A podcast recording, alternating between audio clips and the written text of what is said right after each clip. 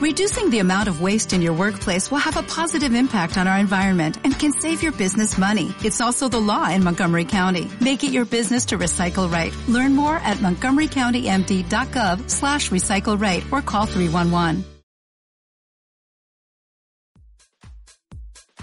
No te olvides de respirar y bien. Nos encontramos ya en este décimo capítulo del podcast de Entrenate. Te traemos una nueva cápsula de conocimiento respecto al mundo del fitness y ciencias del entrenamiento. Hoy vamos a hablar de uno de los procesos más automatizados que tenemos en la vida y que aún así no lo realizamos de la forma correcta cuando hablamos de su aplicación en los entrenamientos y en el ejercicio. Me refiero a la respiración. Al realizarla de una forma más consciente, aporta varios beneficios como lograr un mayor enfoque, mayor control fisiológico de la fatiga, mayor control en la ejecución de los ejercicios, entre otros. Para esto vamos a hablar de tres tipos de respiraciones, las cuales cada una sirven para un objetivo específico y conllevan varios beneficios el efectuar su práctica. Por ejemplo, vamos a comenzar hablando de la respiración diafragmática. Este músculo transversal separa la cavidad torácica, es decir, las costillas, del abdominal y se encarga de extender los pulmones, aumentando su capacidad de respiración. Además, nos ayuda a economizar la energía cuando hablamos de respirar. Esto nos va a permitir oxigenar mucho mejor los pulmones. Como su nombre describe, esta vincula la zona baja de los pulmones y se realiza concentrando la respiración, llevando el oxígeno al mismo. Es decir, al tomar aire vamos a inflar nuestro vientre. La respiración abdominal se basa en el movimiento del diafragma. Este músculo al contraerse baja hacia el abdomen, creando una presión negativa en los pulmones, llenándolos de aire. Este empuja los órganos abdominales dando la impresión de que nuestro vientre se hincha. Este tipo de respiración nos ayuda a fortalecer nuestro diafragma, lo cual nos permite un flujo más efectivo de oxígeno, favorecer el tránsito intestinal, como también activar nuestra respuesta parasimpática, es decir, aumentar nuestra capacidad de relajarnos y regular el estrés. Además, nos ayuda a estabilizar nuestro centro de gravedad y zona media del cuerpo dentro del entrenamiento. Y también aumenta nuestro bienestar en general, tanto a nivel coronario como a nivel de energía. Pasando a su aplicación, Comenzaremos en una posición acostados boca arriba, con brazos y piernas extendidas. Colocaremos una mano en la zona del abdomen, con la palma abierta, y la otra en la zona del pectoral.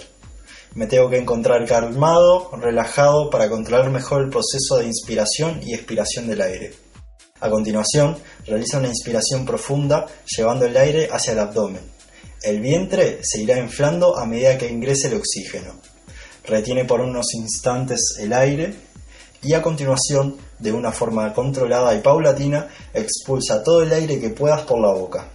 En la exhalación es recomendable realizar cierta fuerza, como si quisiéramos inflar un globo, ya que de esta forma podremos expulsar la mayor cantidad de aire. Podrás notar que tu vientre se irá desinflando de a poco, hasta volver a su punto inicial. Este proceso podemos comenzar a realizarlo al inicio del día, por las mañanas o por las noches, antes de acostarte. Repetir cada ciclo de inhalación y exhalación tres veces es un buen punto de partida para comenzar con esta actividad. A la hora de aplicar este método pueden presentarse diferentes escenarios como que se eleve más la zona del pectoral que la abdominal. El objetivo de este proceso es que el resultado sea el inverso, es decir, controlar la respiración a un punto en el que logremos que nuestro diafragma se eleve en mayor proporción que la zona torácica. Esto lo iremos pudiendo lograr con la práctica frecuente del mismo y así mejoraremos nuestra capacidad de respiración. Pasando al segundo método que vamos a comentar hoy, seguimos con la respiración torácica. Esta consta de llevar el oxígeno a la zona de nuestros pulmones principalmente, inflando el pecho simultáneamente. Esta nos proporciona mayor control y estabilidad de la zona superior del tronco.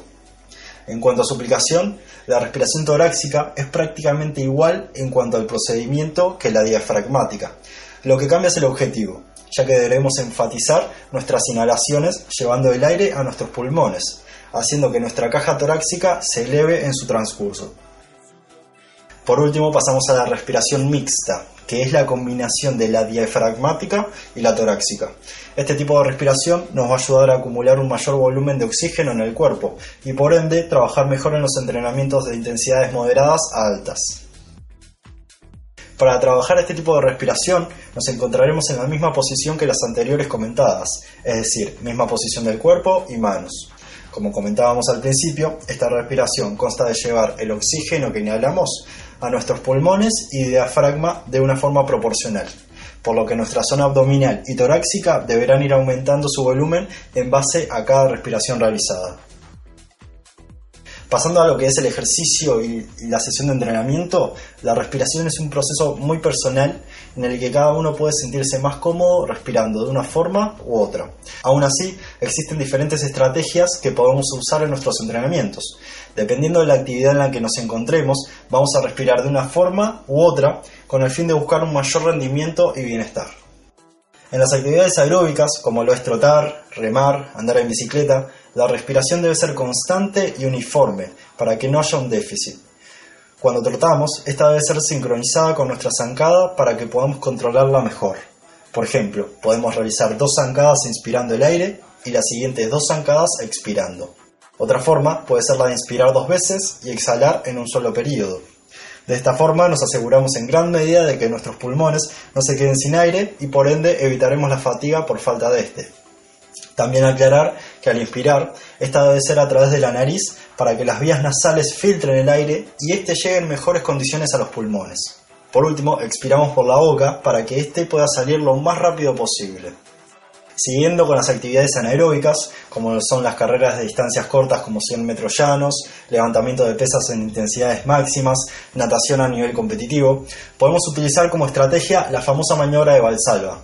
Esta consta de sostener la respiración a nivel del diafragma en un lapso corto de tiempo, aproximadamente entre 2 y 5 segundos. Esto nos permite mantener la zona intraabdominal más tensa y así ganar mayor control motor. Por ejemplo, este método es muy utilizado en competencias de powerlifting, en el que se manejan cargas muy elevadas. Estamos hablando del 85% o más de nuestra capacidad. Aún así, este tipo de respiración tiene la desventaja que ejerce mucha presión en nuestro organismo, a nivel general y a nivel del sistema nervioso, por lo que no es muy recomendable para personas con problemas de lesiones de hernias, problemas de hipertensión o poblaciones especiales.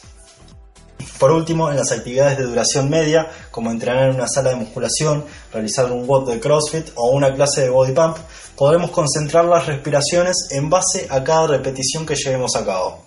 Por ejemplo, al realizar una sentadilla en intensidades submáximas, es decir, por debajo del 85% de nuestra capacidad, una buena forma de controlar mejor el ejercicio es inspirar en la fase excéntrica, es decir, cuando llevamos nuestro cuerpo hacia abajo, preparándonos para realizar la fuerza.